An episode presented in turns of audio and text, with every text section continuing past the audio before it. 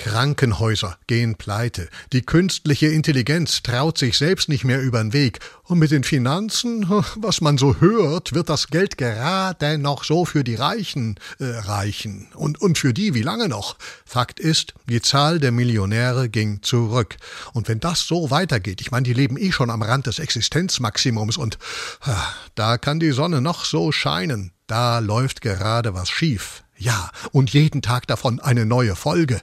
Am beliebtesten das Dreigestirn der schlechten Laune. Heizung, Geld weg und die Ampel. Und dazu meint die mitreißende Grüne Katrin Göring-Eckardt. Es ist uns nicht gelungen, die Leute mitzunehmen. Oh, aber Aussehen tun die schon mitgenommen. Ha, da geht noch was, hofft die Opposition.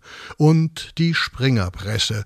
All die traurigen Nuschelnörkler, die Strohmänner der Stromriesen, die fossilen Flossenfüßler. Entschuldigung.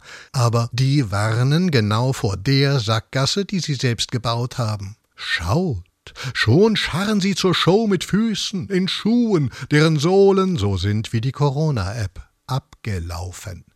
Die Regierung ist nicht besser, sie ist wie der HSV, ratlos in der Defensive.